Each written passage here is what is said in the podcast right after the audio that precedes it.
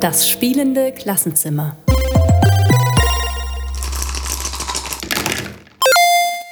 Hallo Daniel, schön dich zu sehen. Hallo Daniel, freut mich. Unsere Hörerinnen und Hörer können uns wie immer nicht sehen, aber wir zwei sind verbunden über Videokonferenz und wollen uns heute unterhalten über Game-Based Learning Methoden als ähm, ja für den Unterricht, also verschiedene unterschiedliche Game-Based Learning Methoden. Ähm, Game-Based Learning bedeutet ja, dass man mit Spielen lernt, beziehungsweise einfach viele verschiedene Lernmethoden, bei denen Spiele als Medien zum Einsatz kommen. Daniel, warum kann man denn jetzt gut mit Spielen lernen? Da würde ich vier Punkte rausgreifen, die mir besonders wichtig erscheinen. Ähm, das erste ist, wenn Lernende zu Spielenden werden, dann sind sie immer aktiv. Also Spiele aktivieren. Ganz wichtiger Punkt für das Lernen. Zweiter Punkt, in Spielen bin ich als Spielender unglaublich fokussiert und es ist eine Form von positiver Aktivierung. Ja, ich habe ähm, positive Emotionen wie Spannung, Spaß, Freude, die hier dann mit Lernen verknüpft werden. Ähm, und das ist ein entspanntes Feld. Ja, also ich bin hier in einem Raum, wo ich Dinge ausprobieren kann. Das alles sehr positiv und deshalb kann man das besonders gut miteinander verknüpfen.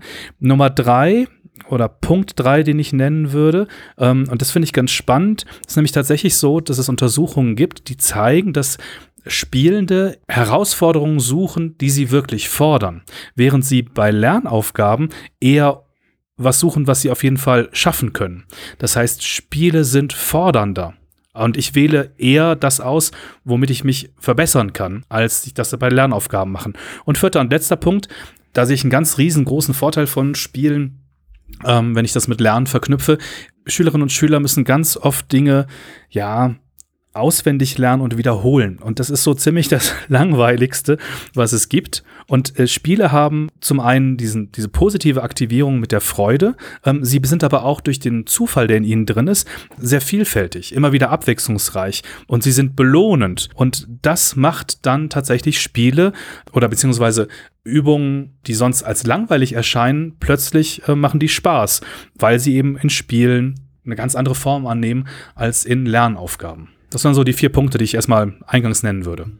Wo du gerade sagst, also dass, dass sie vielfältig fordernd sind, wenn ich das mal so verkürzt sagen darf, kommt mir gleich ein Begriff in Sinn, wo ich dich jetzt einfach mal so frage, ob du das, äh, ob du den so unterschreiben würdest. Also Spiele versetzen einen in einen Zustand von Flow, wenn man, wenn man das so den Begriff vielleicht kennt, also wenn man eine Tätigkeit ausführt, häufig kennt man das vom Sport vielleicht, dass man voll und ganz aufgeht in der Tätigkeit und sich selbst sozusagen vergisst und einfach voll und ganz eins wird mit dem, was da passiert. Würdest du das so für, für Spiele auch unterschreiben und dass man deshalb gut mit ihnen lernen kann? Sie können das fördern. Ich glaube, das kann man nicht jedes Mal erreichen und das kann man nicht setzen, aber Spiele fördern das. Und ich glaube, das sind genau diese beiden Variablen, die man hat.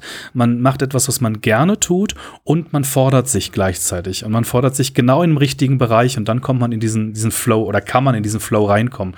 Und Spiele können das eben ja ermöglichen, aber eine Garantie dafür hast du nicht. Es ist, es ist eben kein Selbstläufer. Das äh, auf keinen Fall. Was mir vielleicht auch noch einfällt, ist, dass das äh, gab es auch vor vielen Jahren mal einen damals bekannten Titel von James Paul G darüber. Der hat auch genau darüber gesprochen, was, was Spiele so, so gut machen in, in, aus didaktischer Sicht sozusagen, auch wenn er es nicht so nennt, aber eben, dass, dass in Spielen viele solche Prinzipien auch irgendwie umgesetzt sind, die, die Lernen fördern und, und, also, wie soll man sagen, Spiele sind so erfüllend, wegen den Dingen, die du gerade auch genannt hast, glaube ich. Das würde ich genauso sehen. Und das sind gleichzeitig Faktoren, die hilfreich sind fürs Lernen sozusagen. Also finde ich einen, einen, spannenden Titel. Ich habe den mir schon lange nicht mehr angeguckt. Äh, ich glaube, er hieß What Video Games Have to Teach Us About Learning and Literacy kommt in die Show Notes ähm, und werde ich mir auch noch mal äh, anschauen. Äh, aber genau, das, das fällt mir dazu noch ein. Wollen wir mal ein paar einzelne Beispiele jetzt für, für solche Game-Based Learning-Methoden einfach sammeln oder, oder, aufführen, dass die Hörerinnen und Hörer mal konkrete Beispiele einfach bekommen? Ja, klar. Leg los, Daniel. Ich fange mit dem für mich offensichtlichsten an. Also es gibt ja Lernspiele. Ja? Spiele, die direkt Inhalte drin haben, mit denen man lernen kann oder das behaupten zumindest diejenigen, die das Spiel produziert haben. Und ein, eines meiner Lieblingsbeispiele ist Numbers von Dragonbox. Das ist ein Spiel für die Grundschule, für Mathematik und da lernt man einfach Zahlenräume kennen von, von 1 bis 10 erstmal und Addition und Subtraktion. Es ist relativ einfach. Es gibt äh, einfache Übungen zur Wiederholung. Und das Spannende daran ist aber, dass durch eine einfache Kernmechanik oder Spielmechanik drin äh, irgendwie diese, diese Lernziele, finde ich, ganz gut erreicht werden. Ich muss darin nämlich entweder kleine Monster sich gegenseitig fressen lassen, damit die wachsen oder äh, größer werden. Dadurch habe ich quasi Addition und ich kann die dann auch wieder teilen und habe Subtraktion. Außerdem gibt es, glaube ich, noch verschiedene andere Spielmodi, bei denen ich dann zum Beispiel so eine Art Jump'n'Run habe, wo dann die Figuren eben so hoch springen müssen, wie der Zahlenwert ist. Und dadurch habe ich so eine Art spielerische Herangehensweise. Das wäre jetzt für mich so ein einfaches, aber schönes Beispiel für ein Lernspiel, mit dem ich jetzt eben lernen kann, ohne dass ich groß weiter was, was machen muss, sozusagen. Ja, jetzt spiele ich den Ball zu dir rüber gib du äh, doch ein, ein, weiteres Beispiel. Ja, ich würde noch ähm, den, quasi die, die andere Seite aufmachen, weil du kannst ja auch herkömmliche Spiele nehmen und ähm, die in den Unterricht mitbringen. Manchmal sind in den Spielen, auch wenn sie nicht zum Lernen gemacht sind, schon Kompetenzen drin, die eben auch in der Schule relevant sind. Also ich sag mal Geschicklichkeit zum Beispiel. Ja, ich kann Geschicklichkeit trainieren, ich kann Konzentration trainieren mit einfachen Spielen in der Grundschule, in der Unterstufe, Mittelstufe. Da ist das schon in den Spielen angelegt und manchmal ist es so, dass ich aber auch herkömmliche Spiele habe, die ich nur leicht adaptieren kann, um sie dann für Lernprozesse zu nutzen. Ich mache mal ein ganz banales Beispiel dafür, was, was alle kennen und was auch aus heutiger Sicht kein gutes Spiel mehr ist, nämlich Mensch, ärger dich nicht. Ja, Mensch, ärger dich nicht, brauchen wir die Regeln, glaube ich, nicht erklären. Alle, die den Podcast hören, wissen, wie Mensch, ärger dich nicht funktioniert.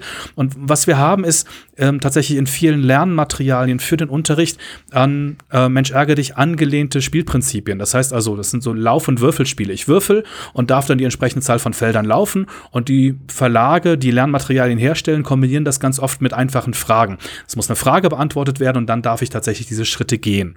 Das sind keine spannenden Spiele, aber da in dem Moment haben wir solche Lernspiele im Unterricht ähm, vorhanden oder haben wir sie tatsächlich etabliert, weil sie sogar in den offiziellen Lehrmittel, Lehrmitteln drin sind. Und wenn ich jetzt aber ein Spiel nehme wie Mensch ärger dich nicht und ich lasse das mal mit den Fragen beiseite und ich ändere nur eine Regel, ein Beispiel für den Fremdsprachenunterricht und sage, ihr spielt das Spiel, aber ihr spielt es auf Englisch, Französisch oder Spanisch.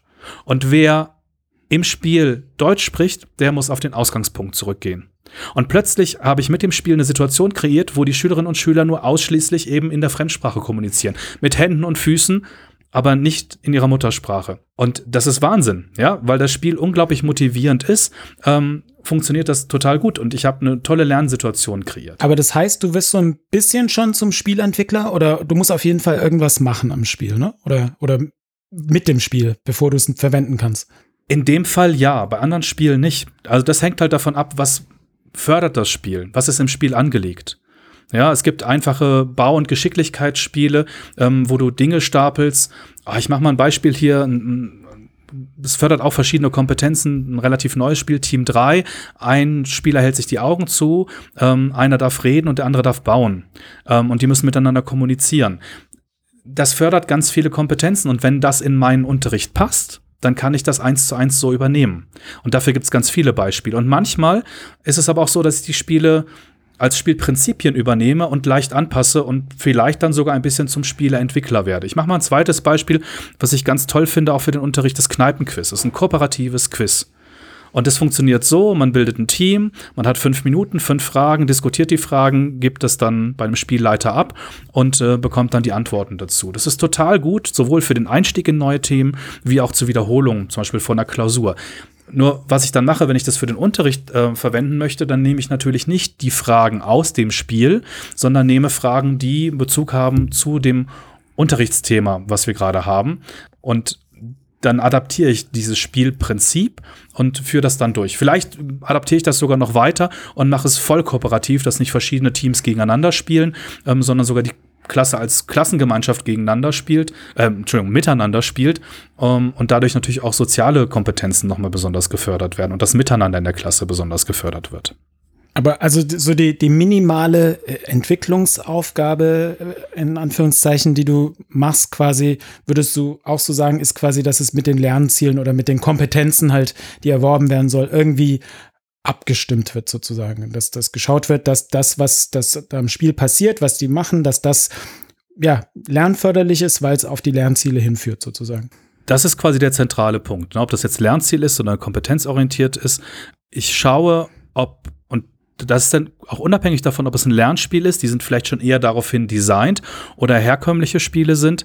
Ähm, ich schaue, ob das, was äh, im Spiel gemacht wird, so wie du sagst, zu den Zielen des Unterrichts passt, zu dem, was die Schüler lernen sollen. Und dann gibt es eben manchmal auch Mainstream-Spiele, bei denen ich nichts verändern muss. Und manchmal gibt es Spiele, die ähm, leicht adaptierbar sind und dann genutzt werden können. Aber das ist quasi der, der zentrale Punkt, dass die Spielmechanik und die Inhalte beide abgestimmt sind auf das, was im Unterricht gelernt werden soll. Das heißt, wir gehen gar nicht weg von den Lehrplänen und der Lernzielorientierung ähm, oder der Kompetenzorientierung, sondern wir verbinden das beides miteinander. Und das geht total gut. Und da gibt es ganz viele Möglichkeiten die dann eben dazu führen, dass wir zum Beispiel im Fremdsprachenunterricht viel mehr Sprechanlässe haben, authentische Sprechanlässe haben, dass wir eine viel höhere Aktivierung der Schülerinnen und Schüler haben, dass ähm, wir auch Ausprobierräume haben. Das sind ja Spiele. Ich probiere Dinge aus und wenn sie nicht funktionieren, probiere ich sie nochmal aus.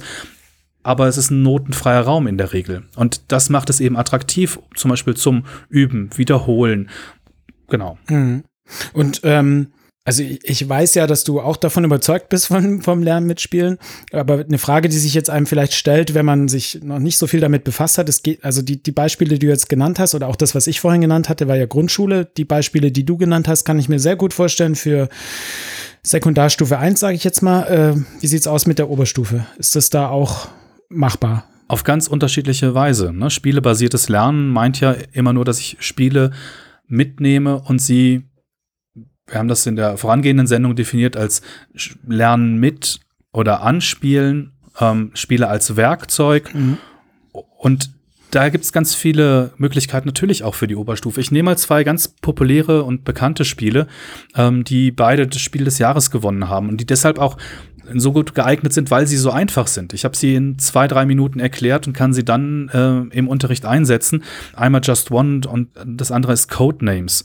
Ähm, wir packen das beides in die Show Notes, da kann man nochmal die Regeln im Detail durchlesen. Was beide Spiele leisten, ist, dass sie Inhalte miteinander vernetzen, dass sie Begriffe, also sie sind, äh, es geht darum, Begriffe zu erraten und dafür vernetze ich diese Begriffe in ihrem semantischen Feld oder grenze sie, wie bei Codenames, auch von anderen Begriffen ab. Und bei beiden Spielen ist es möglich, wenn ich eben die Fachbegriffe aus dem Unterricht nehme und das geht eben dann auch in der Oberstufe, sowohl in Sozialkunde wie in Geschichte, wie in den Fremdsprachen, wie auch in Biologie, Physik oder Chemie. Ich habe ja überall Fachbegriffe, die erworben, verstanden und angewendet werden müssen.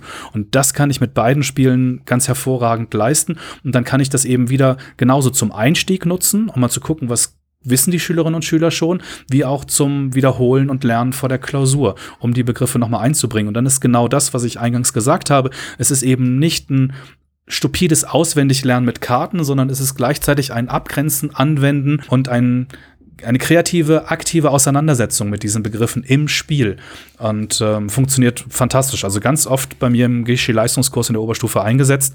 Das funktioniert einfach ganz grandios gut. Ja, klingt, nachvollziehbar für mich und ich selber bin ja auch einfach, äh, ich kenne das ja auch so. Also ich bin davon überzeugt und habe es auch selbst schon erlebt. Für die Oberstufe würde ich vielleicht noch ergänzen.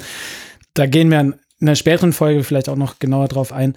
Ähm, ich kann ja auch die Inhalte von Spielen jetzt analysieren und beurteilen und so, dass ich gar nicht nur im, im Spiel selber aktiv bin, sondern dass ich so ein Spiel auch als Reflexionsgegenstand sozusagen nutze. Das können wir auch noch in die Show Notes packen und ich glaube, ja, da brauchen wir jetzt gar nicht weiter drauf eingehen, aber ich, ich habe Möglichkeiten eben sozusagen in Spielen zu lernen, tätig zu sein, sowohl in Lernspielen, die als solche konzipiert sind, als auch in, in, in herkömmlichen Spielen, wie du es äh, anschaulich geschildert hast. Und ich kann jetzt Spiele noch analysieren. Ich würde vorschlagen, dabei belassen wir es mal und äh, ich stelle mal wieder eine These in den Raum, ähm, zu der du Stellung beziehen darfst. Und zwar, wir selber sind von diesen Thesen ja nicht so überzeugt, äh, unbedingt. Wir, wir wollen die aber so in den Raum stellen, damit man einfach noch mal ein bisschen Argumentationsmaterial vielleicht auch in die Hand kriegt, gerade wenn man sich dafür interessiert, wie man das vielleicht anderen äh, schmackhaft machen kann, das Game-Based Learning. Also, nun die These. Lernspiele sind keine richtigen Spiele. Und deshalb funktioniert das Lernen mit Lernspielen einfach nicht. Das kann durchaus sein wenn die Lernspiele nicht gut gemacht sind, dann würde ich dem so zustimmen. Und das ist was, was ich ganz oft ähm, in den Materialien sehe, die man kaufen kann. Also ähm, das sind ja dann Lernspiele und ich, ich sag mal, ich nehme mal zwei Dinge raus, die mir besonders aufgefallen sind ähm, und warum ich tatsächlich selbst bisher wenig mit Lernspielen im Unterricht gearbeitet habe. Das erste ist, ganz häufig werden da traditionelle veraltete Spielmechanismen verwendet. Sowas wie Memory oder so ein, wie eben genanntes, so ein Würfel- und Laufspiel. Das ist aber nicht interessant. Das macht auch heute kaum noch Spaß. Das kann mal funktionieren, aber eigentlich haben wir eine Spielmechanik, die nicht gut übereingeht mit dem, was kompetenzmäßig gelernt werden soll. Wobei, wie gesagt, manchmal macht es den Schülerinnen und Schülern trotzdem Spaß. Vielleicht greifen wir das nochmal an einer anderen Stelle auf, ähm, in einer anderen Folge, warum das dann trotzdem Spaß machen kann. Aber eigentlich bleiben Lernspiele, das, was als Lernspiele verkauft wird, oft unter den Möglichkeiten von Spielen äh, für das Lernen zurück. Und das andere ist, mh, hm, Spiele sind ja eigentlich zweckfrei. Ich spiele, um zu spielen. Und sobald ich ein Lernspiel habe, binde ich das Spielprinzip an einen festen Zweck. Und das kann problematisch sein, weil bei schlechten Lernspielen, das ist nicht bei allen so, aber bei schlechten Lernspielen dominiert das Lernen über das Spielen. Und ein gutes Lernspiel macht es genau umgekehrt. Und das macht für mich dann die Qualität von einem guten Lernspiel aus, dass der mit, das Mittel, das Spielen bleibt im Vordergrund, nicht das Resultat, der Prozess, das aktiv handeln, das ist das Entscheidende. Und der Zweck, der ist da, es geht ja drum ums Lernen.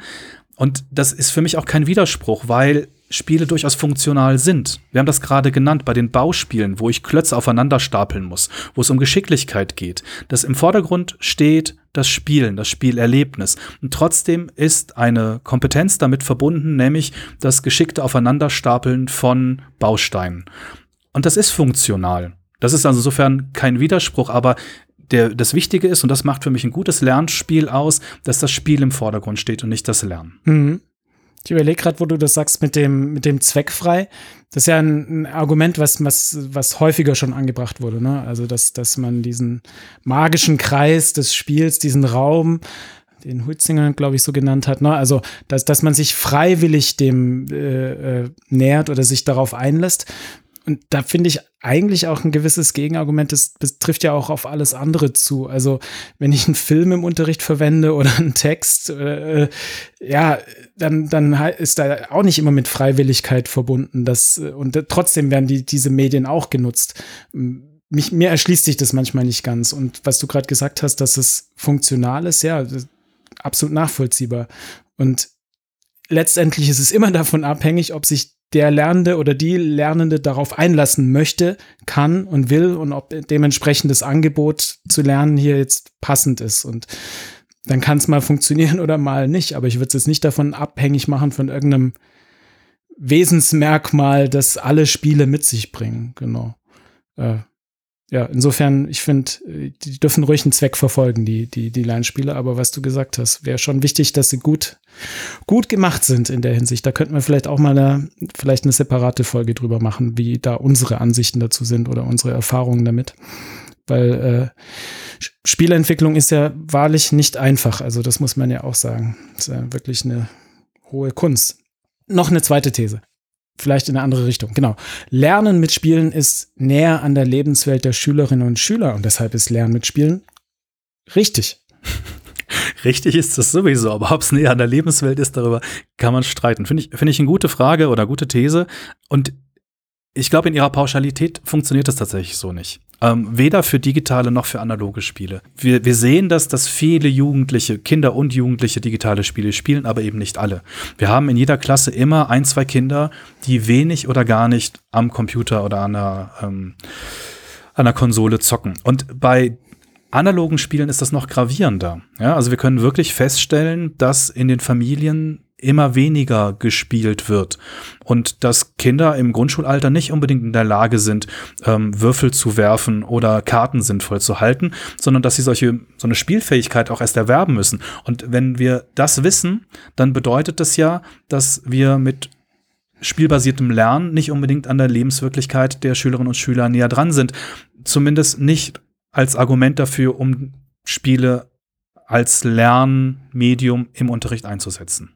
Oder wie siehst du das? um nicht alle Arten von Spielen oder alle Genres von Spielen äh, anzuwenden. Ich, ich würde behaupten, also nachvollziehbar auf jeden Fall, finde ich doch, überzeugt mich. Aber, aber viele, viele ähm, Kinder und Jugendliche kennen ja zumindest Videospiele oder haben damit äh, Erfahrung.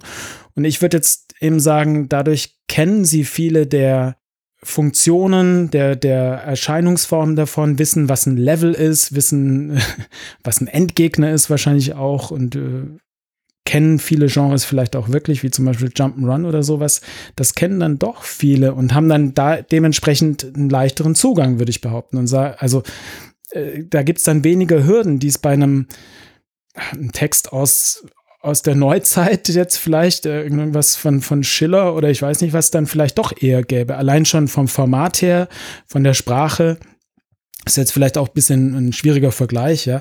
Aber äh, so grundsätzlich würde ich sagen, es ist einfach etwas, was, was Schülerinnen und Schüler viele zumindest kennen, zumindest digitale Spiele und dadurch sich dann vielleicht auch da schneller doch auch wohlfühlen können. Aber ich gebe dir vollkommen recht, sie brauchen die entsprechende Gaming Literacy, wird man ja dazu sagen auch. Ne? In Ergänzung dazu vielleicht auch noch der Aspekt, selbst wenn sie nicht spielen. Du hast das gerade nur so angedeutet und ich würde das gerne noch ein bisschen ausführen. Selbst wenn sie selbst nicht spielen, dann sieht man doch auch die gesellschaftliche Bedeutung jetzt speziell von digitalen Spielen darin, dass gewisse Gestaltungselemente von digitalen Spielen auch in andere Medien übernommen worden sind und man sie daher kennt. Ja, eine gewisse Form, ähm, Oberflächen ähm, nutzbar zu machen, ähm, gewisse Form, du hast gerade Level gesagt, das wird ja übertragen auf andere Bereiche und daher kennt man das und weil man es daher kennt, ähm, bietet es eine Brücke. Und daher würde ich auch tatsächlich, ich finde den Vergleich, den du gerade gemacht hast, mhm. echt schwierig mit Schiller. Ich würde das auch gar nicht gegeneinander ausspielen, ähm, sondern es hat beides seinen Wert. Und während der Wert von Schiller ziemlich unstrittig sein dürfte, ist der Wert von Spielen immer noch eine Sache, die in der Diskussion ist und die offenkundig auch noch viele Vorbehalte findet. Und das ist ja auch ein Grund dafür, warum wir den Podcast hier machen wollen. Auf, auf jeden Fall, aber vielleicht einfach da aus Sicht der Didaktik jetzt oder derer, die Lehrpläne entwickeln und sowas, aus Sicht der Lebenswelt der Schüler, würde ich sagen, da ist es dann doch nah dran.